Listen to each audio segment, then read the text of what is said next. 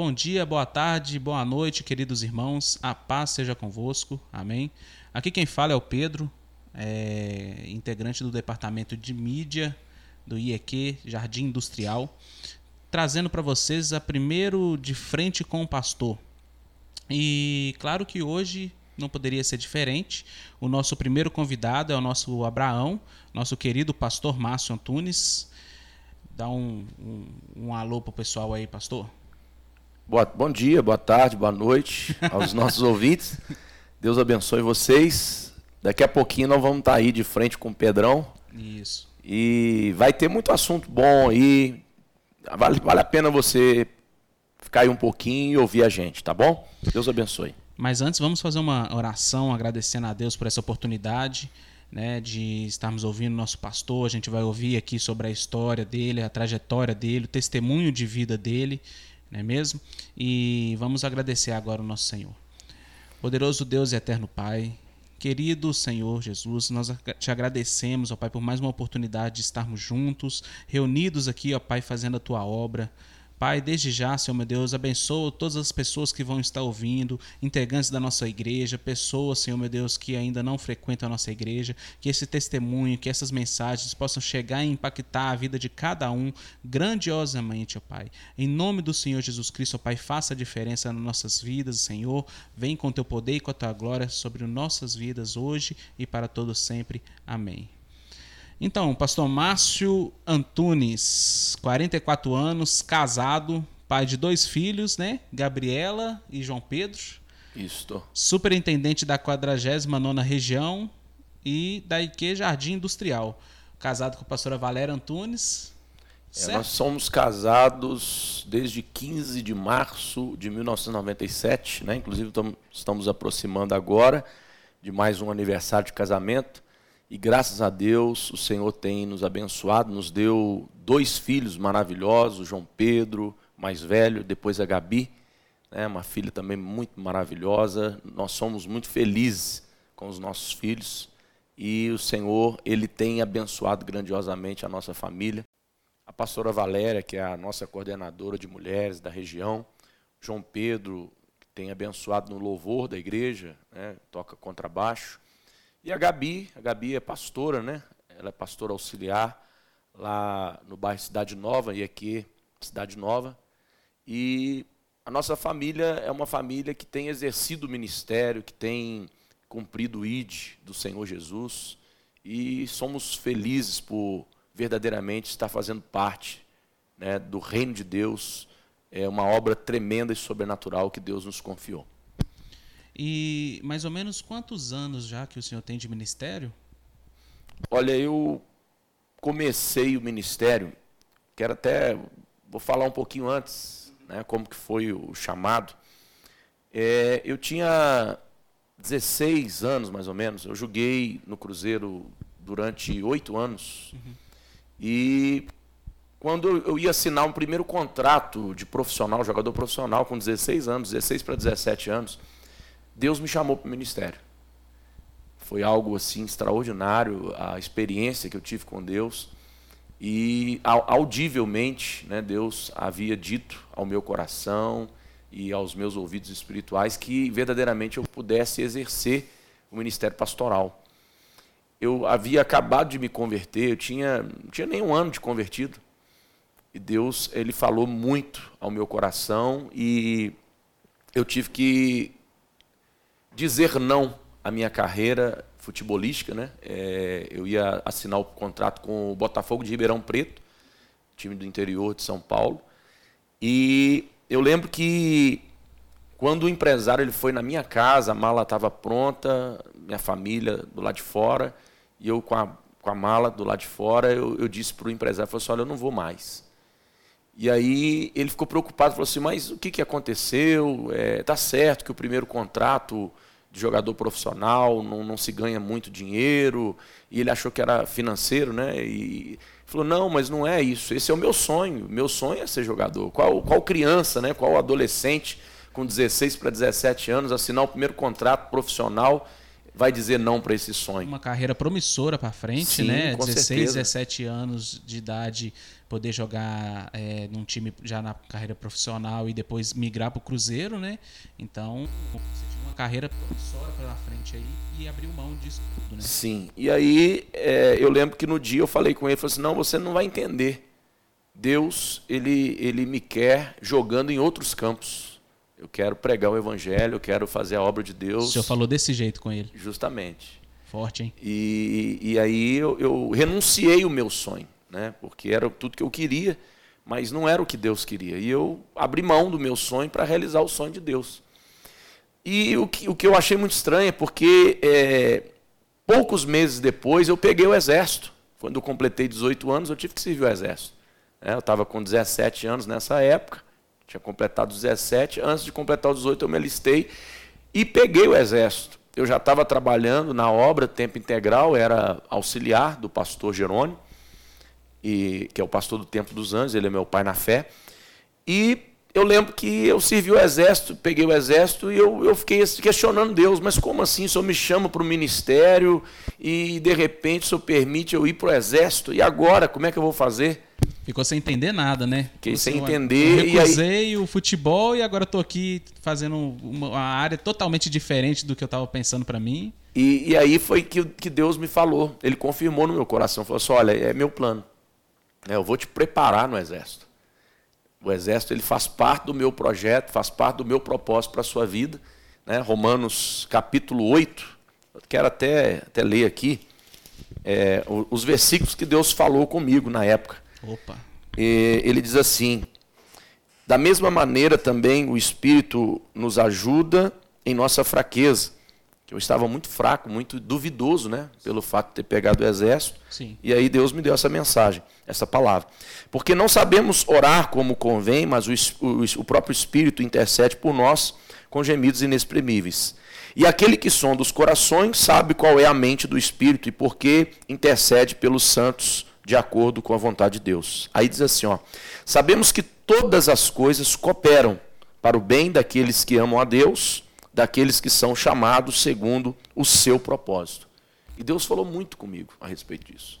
Você foi chamado segundo o meu propósito e eu vou te preparar. Né? Você serviu o exército durante um ano? Oito meses e 17 dias. Entendi. E aí o que aconteceu? Quando eu, eu, eu, eu peguei o exército e Deus falou isso comigo, eu desafiei Deus. Aí eu falei assim: ah, então tá bom. Então, já que o senhor permitiu que eu fosse para o exército, servir o exército, eu vou ficar lá o tempo que for necessário, mas eu quero ser o melhor soldado do batalhão.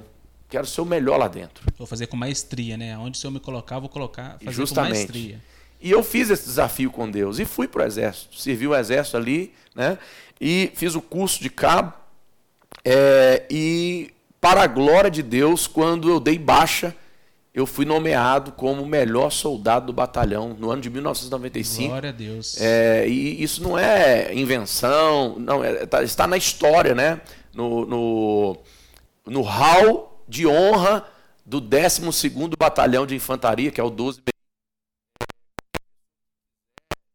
Ah, ela vai ver a foto do soldado Antunes, né, que saiu, deu baixa como Cabo Antunes, eu fui, para a glória de Deus, o praça mais distinto do batalhão nesse ano, porque eu desafiei a Deus e Deus foi fiel comigo naquilo que ele tinha propósito para a minha vida. O Senhor colocou um propósito no coração, Sim. Deus mudou tudo, né? deu uma virada na sua vida e você você podia ter se virado contra Deus, mas não. Você entrou no propósito Aceitei. de Deus ali, aceitou e fez o melhor dentro do lugar onde Deus tinha te colocado. Isso. E aí Deus ele continuou falando, ele disse assim, ó, pois aqueles que Deus de antemão conheceu, ele também predestinou para serem conformes à imagem de seu filho, a fim de que ele seja o primogênito entre muitos irmãos. E aos que predestinou, a esses também chamou, e aos que chamou, a esses também justificou, e aos que justificou, a esses também glorificou. E aí aquilo me trouxe paz no meu coração, porque eu sabia que era Deus, Entendi. e fui e o Senhor me honrou naquele lugar. Aí depois você voltou lá para é, o Templo dos Anjos. Quando eu saí, é, eu voltei para o Templo dos Anjos e fui auxiliar novamente o pastor Jerônimo, né? E aí já era é, final de 95, e eu então voltei a, auxiliá-lo, e, e, assim eu auxiliei o pastor Jerônimo até é, meados de 99, aonde eu assumi a primeira igreja, aonde eu fui pastor, que é a IEQ Vila Oeste, aonde eu fui pastor durante 20 anos. Entendi. Agora vamos voltar um pouquinho. É, conta mais um pouquinho da história da sua família. Teve alguém que já era convertido? Como que foi sua, o seu primeiro contato ali com, com o cristianismo? Olha, a minha mãe, ela se converteu quando eu tinha um ano de idade. Parece que Deus ah, usou o meu nascimento para a conversão dela, né? Foi algo maravilhoso, misterioso. E ela foi a única convertida da minha família durante muitos anos. Até que eu cheguei aos 16 anos, 16 para 17 anos, ela já me levava à igreja, ela frequentava a igreja Deus e Amor, me levava à igreja, orava pela minha vida, até que eu me converti. Eu lembro que eu estava é, participando de um seminário e eu não estava participando como um integrante daquele seminário, mas eu estava.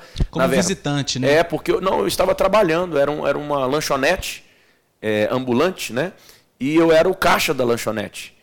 E aí, de repente, eu pedi o, o, o, o dono, né, para que eu pudesse ir lá dentro do, do Minas Centro, é, porque era do lado de fora, mas do lado de fora, assim, na, nas ah, imediações ali, né, do Minas Centro.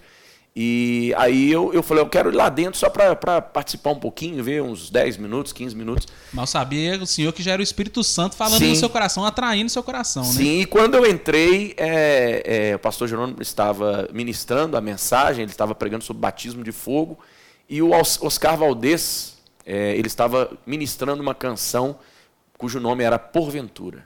Porventura lhes faltou alguma coisa, eu nunca vou esquecer disso foi o hino que ele estava cantando e a mensagem, depois após uma mensagem muito poderosa. E as palavras, né, eu lembro que as últimas palavras que ele disse foi justamente isso: que Deus estava levantando homens e mulheres naquele dia e, e batizando aquelas pessoas com fogo. E eu recebi aquele fogo. Aquele fogo Glória entrou no meu coração e nunca mais saiu. E estou aqui até hoje. Glória a Deus. É, o senhor então, entrou no primeiro amor ali. Isso, foi... foi o dia da minha conversão, dia 27 de julho de 1993. Foi o dia que eu me converti, Top. que eu entreguei a minha vida a Cristo. Né? E, e a partir dali, é, logo em seguida, eu fui batizado nas águas no dia 24 de setembro de 1993, no mesmo ano. E em janeiro de 94, é, 95, perdão, né? É, eu fui batizado, perdão, vamos voltar aí. Em outubro eu fui batizado, né? Mas antes de ser batizado nas águas, eu já, já tinha sido batizado no Espírito Santo. Sim. Uhum. Em 93 Entendi. mesmo. 93, 24 de setembro, eu fui batizado no Espírito Santo, num acampamento. Sim. E aí, no dia 17 de outubro, eu fui batizado nas águas. Na Deus e Amor. Não, não. Na, na, na igreja do pastor Jerônimo, no já, Tempo dos já Anjos. Foi, já foi para o Evangelho Quadrangular, isso aí. E como que o senhor teve esse contato com a igreja quadrangular? Porque é, é o senhor falou. Não, que... o contato foi justamente esse, né? É, eu participando daquele seminário Sim. E aí eu fui procurar saber ah, de onde entendi. era aquele pastor, né? Ah, entendi. Então eu passei então a frequentar a igreja dele. Batizei, né? Fui batizado no Espírito Ficou Santo, batizado nas águas. É. Então a data da conversão foi é, é, em julho, né? Mês de julho. E a data do batismo no Espírito Santo no mês de setembro do mesmo ano a data do batismo nas águas em outubro do mesmo ano, 93. Quando foi 94, janeiro de 94 mais ou menos, eu já estava auxiliando ele em tempo integral.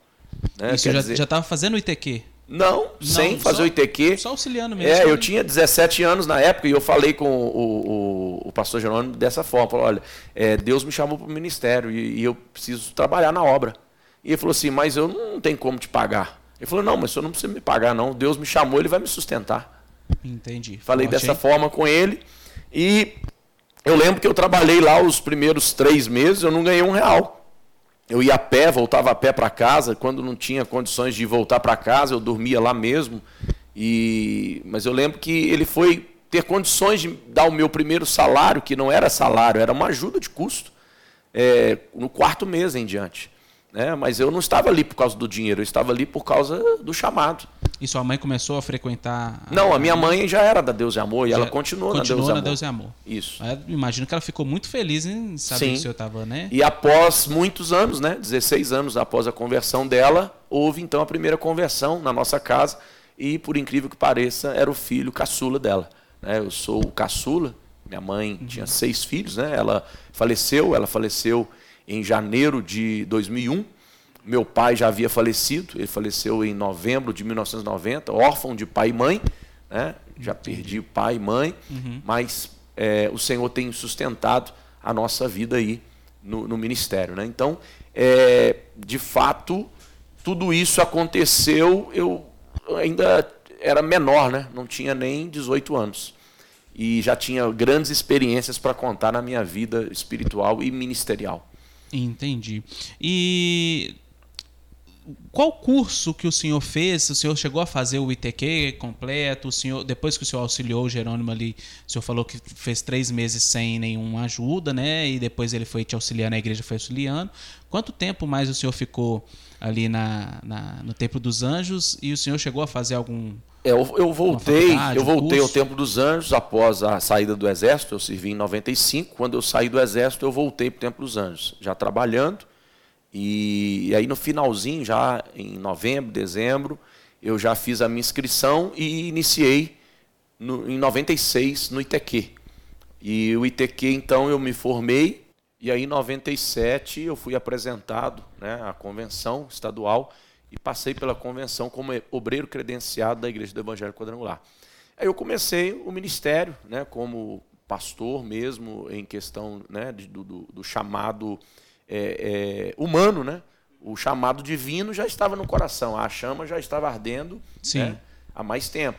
Mas em 97 eu recebi né, a credencial é, como pastor da Igreja do Evangelho Quadrangular, como obreiro da Igreja do Evangelho Quadrangular, já tinha os meus 18 anos.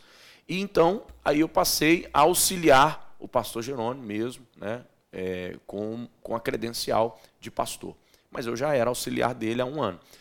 Então eu fiquei até 99. Auxiliei o pastor Jerônimo até o, é, julho de 99. No dia 11 de julho eu estava assumindo a IEQ Vila Oeste, onde eu fui pastor durante 20 anos. Entendi. E a respeito da pastora Valéria, o senhor, já, quando foi para Vila Oeste, já estava casado com ela? O senhor casou no Templo dos Anjos? Sim, nós nos conhecemos né, em 96, mais ou menos e nós é, ficamos dez meses namorando. Noivamos e casamos após esses dez meses. Tá certo. Já tínhamos toda a convicção. Olha para você ver, eu tinha 96, eu estava com 20 anos. Com 20 anos, é, eu já tinha convicção do que queria. E aos 21 anos, né, no dia 15 de março, eu completei, 4 de março, eu completei é, 21 anos. E aí, no dia 15 de março, nós nos casamos. Né? Casamos no cartório, casamos na igreja. O pastor Jerônimo fez o nosso casamento em 97. Entendi. Aí ela já estava fazendo ITQ também? Ou o senhor não, conheceu não, ela? Não, ela, ela, ela fez o ITQ um pouco depois. Entendi. Eu acredito que no ano de, de 2000, 2001, mais ou menos, ela estava fazendo o ITQ. Entendi. Aí ela foi junto com vocês lá para IEQ já do, do Vila Oeste, né? Vocês começaram a pastorear lá. E como é que foi a experiência de assumir a primeira igreja, de ser, superintendente da, já, da região, né? Olha, é, primeiro veio a igreja, né? A gente era pastor de uma igreja local, fazia parte da região do pastor Jerônimo, na terceira região. E nós ficamos ali pastoreando durante mais ou menos uns oito anos até que nós é, fomos desafiados a abrir ali uma superintendência, ao qual foi a 49ª região, que é até hoje.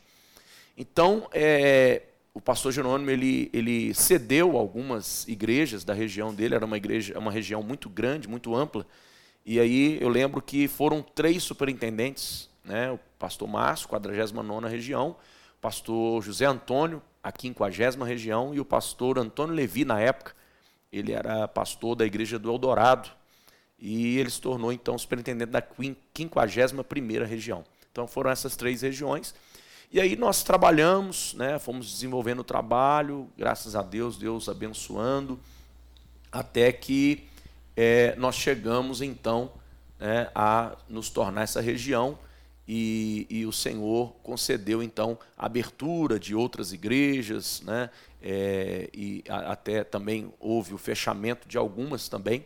Isso é normal, acontece. Sim, sim normal. Isso. E, e, e Deus né, é, nos, nos abençoou é, a nossa igreja passou a, a, a, multiplicar os membros, né?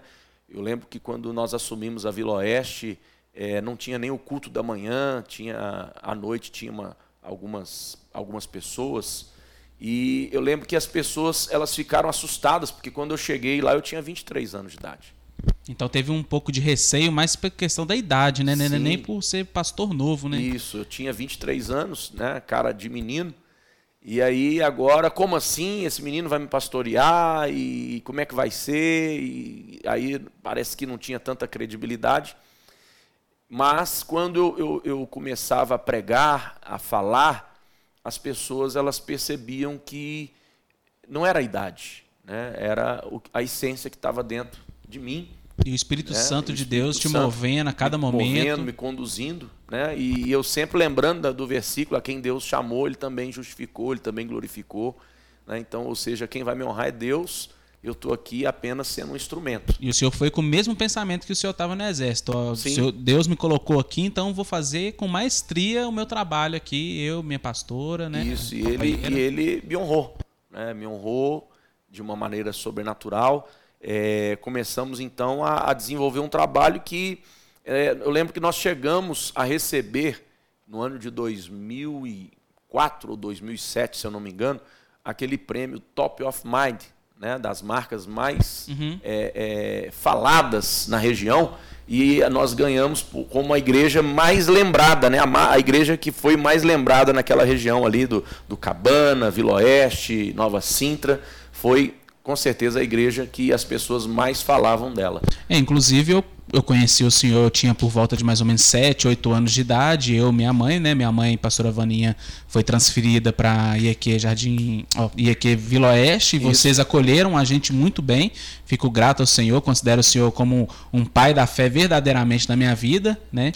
E realmente ali a IAQ Vila Oeste ela atingia Nova Sintra, Vista Alegre, Cabana, aquela região Nova toda, Nova Gameleira. A gente tinha pessoas de Camargos, todas as regiões. Sim, inclusive até, até de outra cidade também, pessoa vinha de Betim, Betim para poder ouvir, né?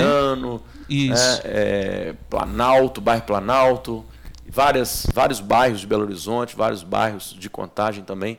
E para a glória de Deus, né? A gente sabia que, que não era fruto do trabalho de um homem, era fruto da mão de Deus. Sim, né? sempre é, evoluindo, né? Eu lembro que o senhor teve uma época muito forte com os encontros de vencedores, né? Tinha um, aquele encontro mais tradicional. Encontro com Deus. Encontro com Deus. É, começamos e... em 2000, uhum. logo um ano depois que eu havia assumido a igreja, o encontro com Deus, e depois veio mais tarde o encontro de vencedores também, né? onde milhares e milhares de pessoas passaram por aquele encontro. Sim. Muitas vidas se converteram, muitas pessoas ficaram, permaneceram, outras não, outras foram para outras igrejas, outras denominações. Né? Alguns né? até mesmo viraram pastores, Sim, né? líderes, né? Grandes líderes. Sim. E outros se desviaram, né? Porque é, a gente entende que também é, a gente vai lançar a rede e às vezes a gente puxa a rede e o peixe escorrega, né? o peixe cai e ele volta ao mar novamente. Mas eu creio que é, essas pessoas ouvindo o evangelho, ouviram a palavra e uma semente ficou no coração delas. Eu creio que, por mais que elas não tenham ficado, algumas né, não tenham ficado na igreja, mas eu creio que a semente que foi plantada um dia ela vai germinar e essas pessoas elas vão voltar para a presença de Deus. Amém. Eu lembro que no encontro de vencedores era como se fosse um serviço completo na vida da pessoa, porque ela estava num ambiente separada do mundo, exclusivamente para ter um tratamento com Deus. Tinha as mensagens de consequência de pecado, encontro em Peniel para a pessoa se confrontar a si mesmo, o amor de Deus explicado, né, e decodificado ali, e também uma forma no final eu gostava muito que mostrava para ela assim, olha, como que você vai vencer a carne o mundo e o diabo no final. Então, assim, a pessoa ia embora para casa com é um, o é um, kit cristão completo. Era um né? pré-vestibular espiritual, né? Exatamente. a né? pessoa saía dali né, pronta para enfrentar as lutas deste mundo, as dificuldades. É, ela era desafiada em três dias. Ela, muitas pessoas chegavam endemoniadas, possessas, né, na sexta-feira e no domingo cheias do Espírito Santo. Era Batizando, era, era, era, desse jeito mesmo. Eu vi aqui muitas, águas, muitas pessoas no Espírito Santo. Muitas pessoas até davam problema, né? No, na sexta-feira, chegava ali meio com raiva, não queria estar, queria ir Sim. embora. E quando era no domingo, você via nitidamente a transformação na vida delas. Não querendo ir embora, né? Não querendo ir embora, deixa exatamente. Deixa a gente ficar aqui, deixa a gente morar aqui, né? Exatamente. E, sendo que esse não era o propósito, mas o propósito era simplesmente fortalecê-los para que eles pudessem enfrentar né, as dificuldades aí do dia a dia nesse mundo. Exatamente. Com o passar do tempo, o senhor foi é, mexendo na igreja, aumentando a obra, né? O senhor comprou o lote do lado e depois chegou um momento que o senhor foi é, encaminhado aqui para o IEQ Jardim Industrial. Como que foi esse contato? O senhor é, é, se desafiou novamente? Deus te colocou novamente no lugar que o senhor falou Sim, que vai fazer com maestria novamente? Eu eu sempre tinha comigo o seguinte: eu só vou sair daqui se Deus falar comigo, porque foi Deus que me enviou para aquele local. E às vezes isso a gente percebe que muitos pastores eles eles não têm essa direção. Né? Aquilo, eles fazem aquilo que dá na cabeça, ah, fazem, fazem aquilo que, que parece ser melhor. Mas eu nunca, nunca parei para fazer aquilo que foi, fosse melhor para mim, mas sim o que fosse da vontade de Deus.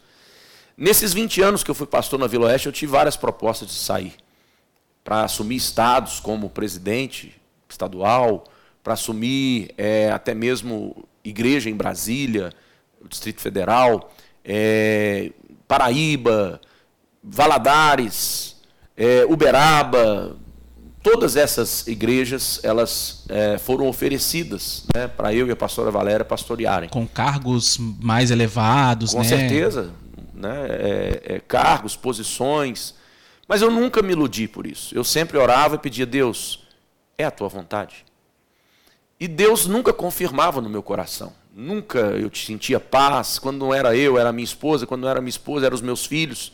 Porque eu entendo que a família ela vai junto. Sim, todo a mundo, gente, né? É um conjunto. É, justamente. Então, não era simplesmente, ah, eu vou, vou embora. E aí, deixa a família para trás? Não, Deus não está nisso. Deus não vai dividir sua família. Quando Deus ele trata, ele trata com todos. E nunca, nunca isso aconteceu. Né? Uma vez eu estava pronto, certo para ir, para sair. Não, é isso mesmo, vamos, vamos. Aí, de repente, meu filho falou: não, não vou. Eu falei: então, acabou, nós também não vamos.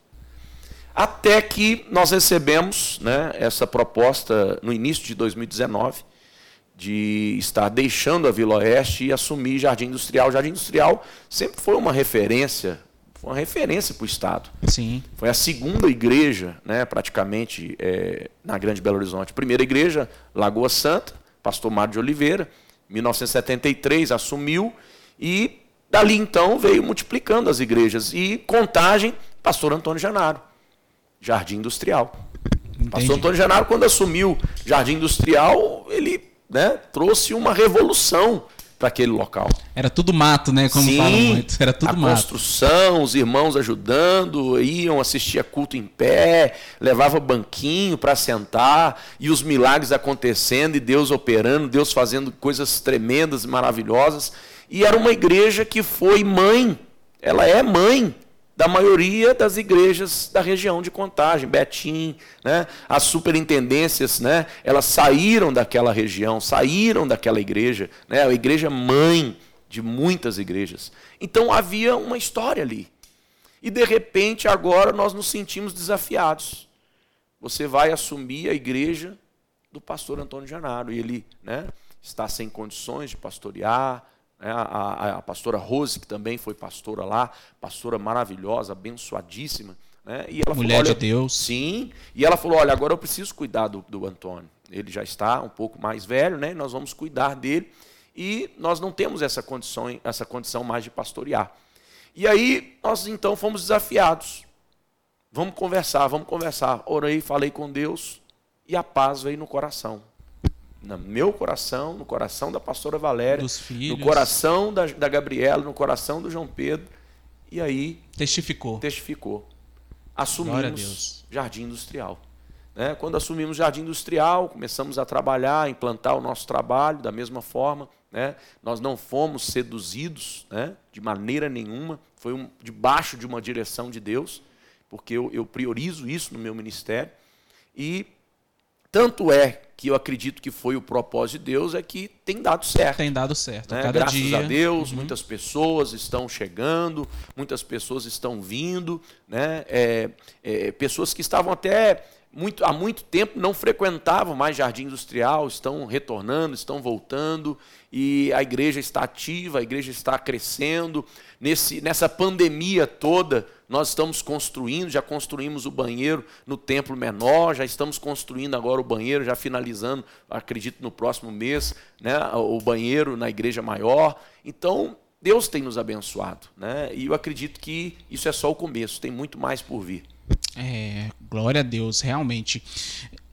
Tratando no modo geral, quais foram os momentos mais marcantes do pastoreado? Tem algum assim que te marcou? Que nem a gente falou ali do, da, dos encontros de vencedores, é, tanto da Vila Oeste como Jardim Industrial. Teve algum momento na sua caminhada que foi assim marcante para a vida do senhor? O senhor faria alguma coisa diferente também? Olha, eu, eu, eu, lembro que é, um dia muito marcante na minha vida foi é, quando eu ainda era pastor da Vila Oeste. E eu lembro que eu, eu tinha uma conta para pagar, mais ou menos de uns 9 mil reais. Era, era uma quarta-feira e, e, essa conta venceria na quinta-feira. E, e, a gente estava, eu estava no culto, né? E eu não sabia como pagar, não tinha, não tinha condições, não tinha dinheiro, era muito dinheiro. E eu lembro na época que eu fiz essa oração: Deus, se o Senhor me colocou aqui, se o Senhor tem planos na minha vida aqui, é, o Senhor vai prover esse dinheiro, porque nós não temos condições. Culto de quarta-feira, nós tínhamos na quarta-feira pela manhã 50 pessoas, quarta-feira à tarde ia 30 pessoas, à noite umas 150, 180 pessoas. E aí eu lembro que é, isso, isso não, era impossível isso entrar nos três horários. Era impossível esse dinheiro entrar. Né? E aí eu lembro que eu havia feito o culto pela manhã, né? havia entrado ali 400 reais, uma Sim. coisa assim. Uhum. E eu lembro que no culto da tarde, o culto nesse dia estava vazio, só tinha 15 pessoas. Não preguei da mesma forma, como se tivesse uma multidão e tal. E aí eu subi para o escritório, depois terminou o culto, atendi as pessoas. E quando pensa que não, a gente tinha sempre um, um costume né, de olhar o, o, livro de registros né, da, das ofertas, do, dos dízimos. Sim. E eu lembro que eu, naquela tarde eu pedi para a secretária para olhar. E quando eu olhei, eu, eu falei assim, não tem, não tem lógica que aconteceu. Uhum. Havia entrado no culto da tarde exatamente o valor que eu precisava para pagar no outro dia. Algo sobrenatural. 9 mil reais. Algo sobrenatural aconteceu naquele Justamente. Eu falei, eu até falei com a, com a secretária, falei assim, olha, você errou aqui, você deve ter colocado um, um zero a mais, alguma coisa assim. Ele falou assim, não, pastor, é isso mesmo. Ela falou assim, mas eu não estou entendendo. Ela falou assim, mas, mas, o que, que aconteceu? Ele falou assim, olha, eu, eu, eu, também não sei. E veio um irmão aí, ele nunca tinha vindo aqui na igreja. É forte, hein? E ele deu o dízimo e a oferta no mesmo valor. E o, e o dízimo era de R$ 4.500 e a oferta de R$ 4.500. E, e eu fiquei assim maravilhado de, de, ver a provisão de Deus, de ver que, que Deus havia operado um milagre, né? É, é, é, tão grandioso, tão tremendo que eu fiquei assim extasiado, né? O que logicamente meio, meio era, o que logicamente seria impossível para o senhor pela experiência de pastor que o senhor já tinha, né? Não, não vai entrar esse dinheiro às vezes, para arrecadar esse dinheiro, teria que ser um mês inteiro de, de cultos, né? E numa tarde, num culto de tarde, Deus levantou uma pessoa e tocou é, no coração e, dela. E num culto à tarde, e aonde havia apenas 15 pessoas. Que não era né? o costume também de encher a igreja. Sim, e, e, às vezes é por isso que eu, que eu vejo, é, é Deus ele nos surpreende. Né? É de onde você acha que não vai vir, é de lá que vai vir. Vem sempre o sustento. Você sentiu o sustento de Deus Sim, naquele momento. Deus cuidando, né? né? Deus cuidado de Deus para com o, nosso ministério.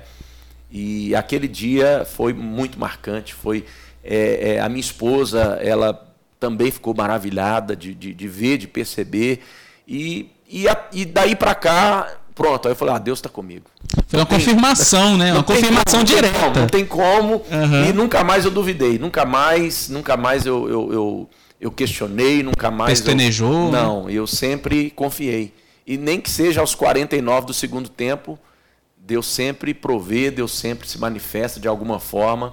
E nos dá ali o recurso necessário. Né? É claro que nós não fazemos loucura, né? Sim. Não vamos tentar Deus. É, não podemos tentar Deus também, né? E para o senhor, quais que são os maiores desafios de um pastor? Principalmente, eu estou te fazendo essa pergunta porque principalmente a gente tem hoje em dia, né, a gente já, aqui na nossa região, a gente está tendo várias pessoas estudando ITQ.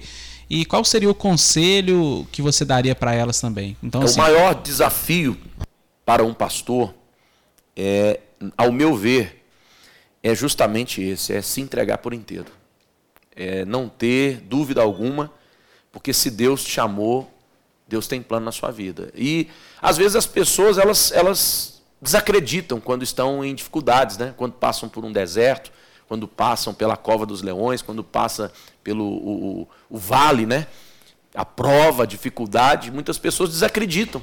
Elas desanimam, ah, porque Deus não vai me honrar, porque. E aí ela passa a chamar Deus de mentiroso. E Deus não é mentiroso. Entendi. A palavra de Deus nos fala né, que ele não é homem para mentir, nem filho do homem para se arrepender. Se ele prometeu, ele vai cumprir. Então, se Deus ele te chamou para o ministério, você pode ter certeza que ele vai te sustentar, ele vai te manter, ele vai, de alguma forma, dar um jeito. Né? É bom sempre lembrar da história de Jó, né? Sim, a dependência, né? Uma dependência total. E, e eu acho que isso é o mais desafiador no ministério. Né? Às vezes a, você vê muito pastor que às vezes ele, ele deixa a igreja para procurar um emprego porque ele acha que se ele encontrar um emprego é, ele não vai exigir tanto da igreja e aí é, às vezes ele se divide, né? porque ele não, não é 100% mais para a igreja. Eu, eu vejo que quando Deus ele chama um pastor para o ministério, ele chama mesmo. Você tem que largar o que está fazendo. Entendi. Como eu fiz. Eu larguei o futebol. Né? Eu larguei tudo. Problema é que às vezes as pessoas elas querem para o ministério, mas não quer largar, não quer abrir mão. Né? Então é, é, é, por isso que muitas vezes não dá certo, porque o pastor está dividido. Ele está com o coração na obra, mas o coração dele também está no trabalho. E como que você se entrega por inteiro se o seu coração está dividido? Não tem jeito. Então o maior desafio de um pastor, de fato, é se entregar de verdade, é viver na dependência de Deus completa, sabendo que ele vai provar. Né? Os primeiros anos são de prova, é. mas depois ele honra. É, é forte. Realmente, parando para pensar, o, o, pastor ele tem que fazer aquela a, a, se entregar verdadeiramente ao mover do Espírito Santo de Deus. Sim, né? porque é, é, o, quando nós pregamos, a gente desafia a fé das pessoas. Mas quando a nossa fé é desafiada, opa, aí dá problema, né? Então, é, eu não posso pregar aquilo que eu não vivo. E o grande problema é que em muitos altares existem muitos pastores falando de fé, mas ele mesmo não crê. Ele mesmo não, não se lança, ele mesmo não se entrega, ele mesmo não se rende. E essa palavra não tem autoridade, porque a palavra que nos dá autoridade é aquela que vivemos. Se eu falo de fé, eu tenho que ter fé. Se eu falo de dependência, eu tenho que viver na dependência. Se eu falo né, de fidelidade, eu tenho que ser fiel. Porque senão minha, a minha mensagem é mentirosa. Eu sou um hipócrita. Eu sou um fariseu. E quando isso acontece, era até o próximo tópico que a gente já ia entrar, acaba criando várias heresias no meio evangélico, né? Sim, porque é, é, se pregar o evangelho é fácil, viver é que é difícil.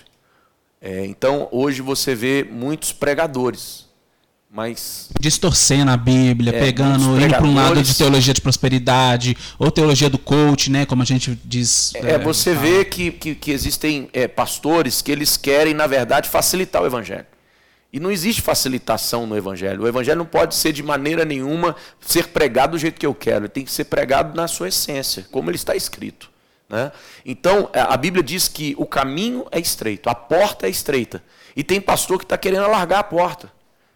Parece que ele está lá com a ferramenta, com um martelo, com aquela, eu nem, nem sei como que chama aquela, aquela outra ferramenta, né? Que, que, que tira a madeira, que, é, que vai é, é, é tipo é, é, alargando, alargando a, porta. a, porta. Tem pastores que ele quer alargar a porta. Uhum. E não é assim.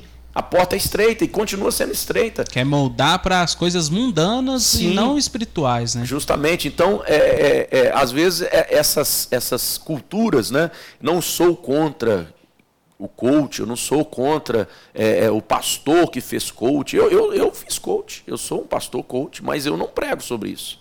Porque eu acredito que o evangelho por si só, ele liberta, ele transforma, ele é poderoso. Então, é, é, é, se você faz para a sua vida, para né, que você cresça, amplie a sua visão, ok, maravilha. Mas eu pregar isso no altar como se fosse Bíblia, não, tá, aí tá errado. É a mesma coisa você fazer uma faculdade de psicologia e querer aplicar as leis da, é, psicologia, da psicologia no meio do vida evangelho. cristã, no evangelho. Não, e não acabar a palavra, Sim, que não é porque, é o correto. Porque nós temos que entender, Pedro, que não existe nada mais poderoso e substancial neste mundo do que a palavra de Deus. A palavra de Deus ela substitui a palavra de qualquer homem. E o que o está acontecendo é que pastores estão subindo no altar tentando substituir a palavra de Deus por uma palavra humana. Ou trazer novas revelações, é, né? revoluções na verdade, no meio da igreja. Não são revelações, né? Sim. São coisas humanas. E coisas humanas são limitadas. Mas as coisas de Deus são ilimitadas. Né? É a mesma coisa de você querer trocar um, uma BMW por um Fusquinha. Pra você entender, não é muito mais do que isso, mas é só para você entender. É muito pobre, né? Essa, Sim, muito raso. É, muito raso. Muito raso. O que o homem pode fazer é limitado, mas o que Deus pode fazer, o que, o que Deus pode fazer? Qualquer coisa. Não tem limite. Não tem limite. Exatamente. Então, é, nós não podemos é, é, é, pregar no altar é, sabedoria humana, nós temos que pregar no altar sabedoria divina, sabedoria de Deus, né? direção de Deus. Eu lembro até um caso que, quando eu era mais, mais jovem, a, uma vizinha minha me procurou e falou assim: Olha, é, Pedro, sua mãe é pastora, né? Eu falei: Sim, minha mãe é pastora. E ela revela? Eu falei assim: Revela. Naquela época a gente revelava foto, né? Eu falava Sim. assim: Revela, será que ela tá querendo revelar foto? Ela, não, é porque eu tô sentindo uma angústia muito forte no meu coração.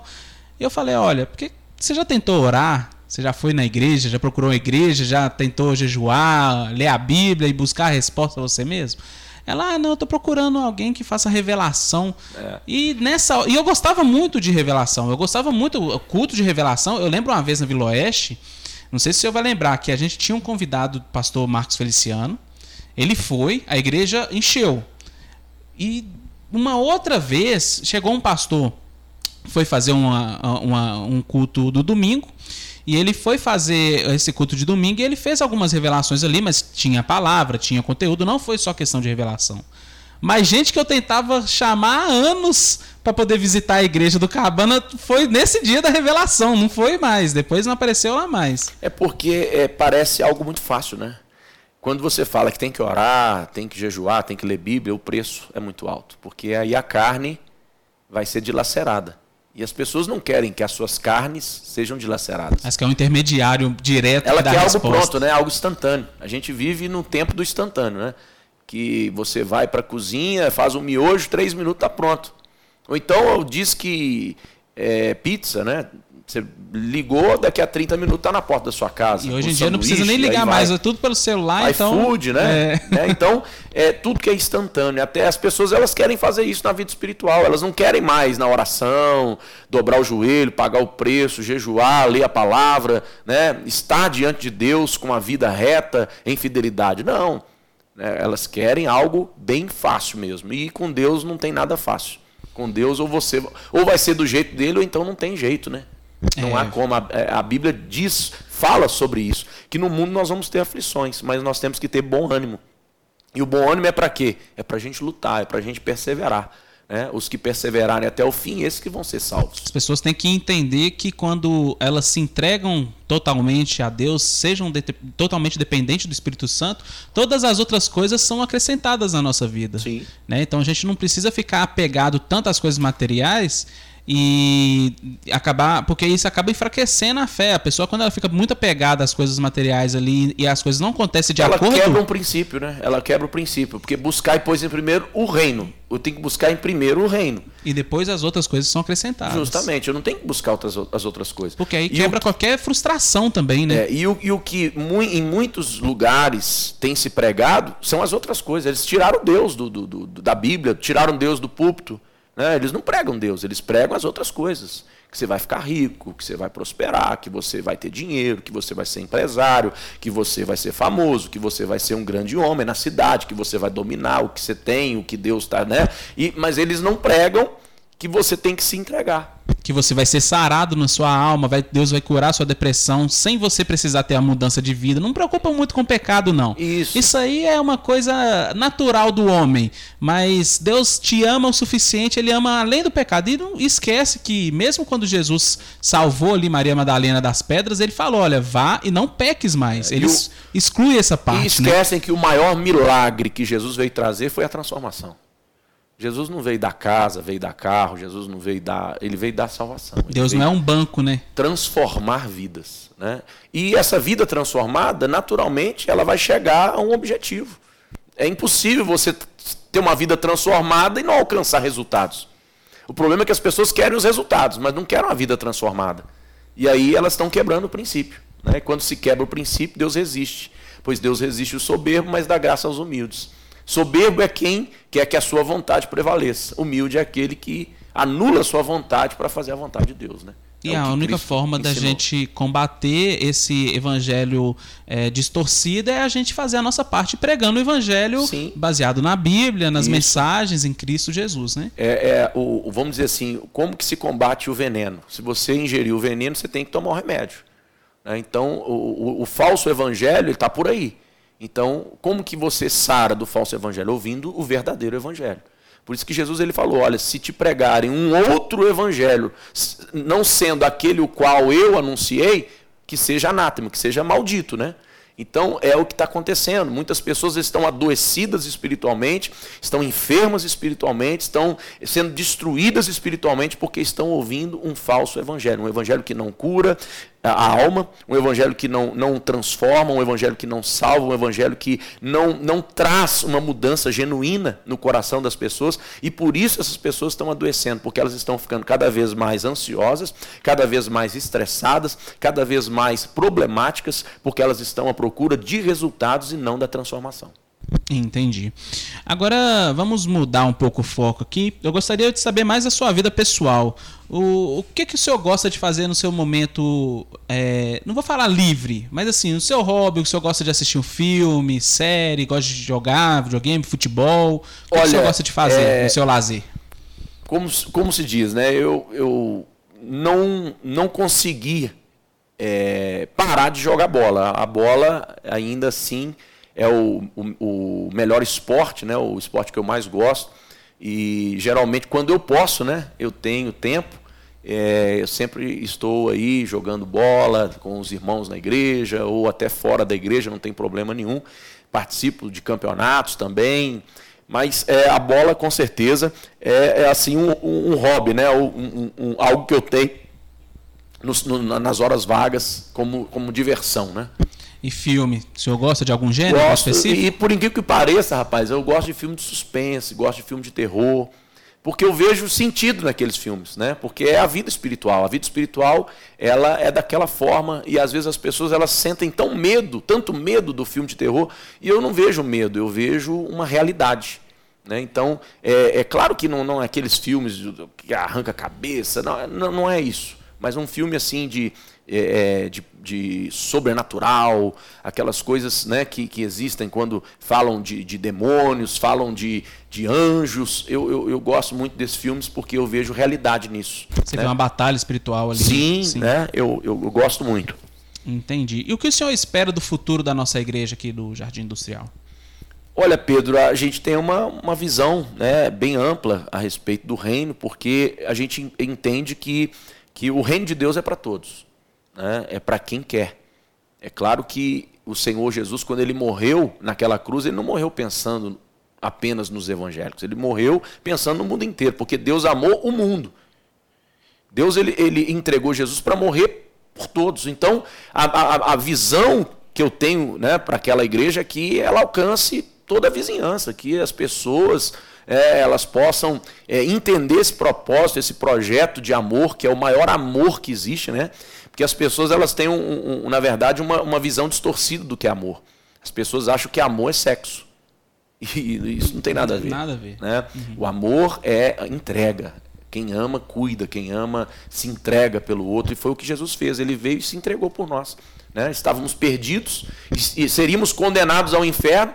E todo aquele que aceitou o perdão de Jesus hoje é salvo. Amém. Né? As pessoas que não alcançam a salvação é porque não querem o perdão. O perdão foi, foi é, liberado na cruz para todos. Jesus morreu de braços abertos naquela cruz para provar para todo mundo que quem vier a Ele será salvo.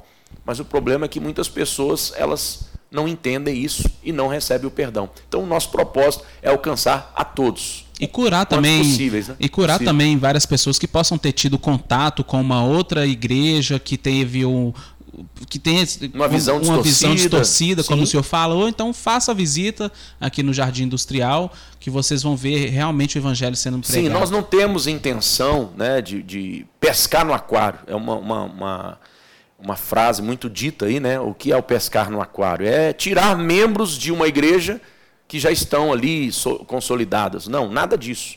Mas se você, né, às vezes frequenta uma igreja onde você não está se sentindo bem, concernente à sua vida espiritual, né? Então essa pessoa, com certeza, ela precisa se encontrar, ela precisa encontrar uma palavra que possa libertá-la, transformá-la, e aí sim, né, verdadeiramente a gente entende que essa pessoa ela precisa conhecer o verdadeiro evangelho que é, que é pregado. Ou às vezes ela nem tá mais na igreja, né? Também. Às vezes ficou, foi tão machucada em algum lugar que falou, olha, não, não é para mim.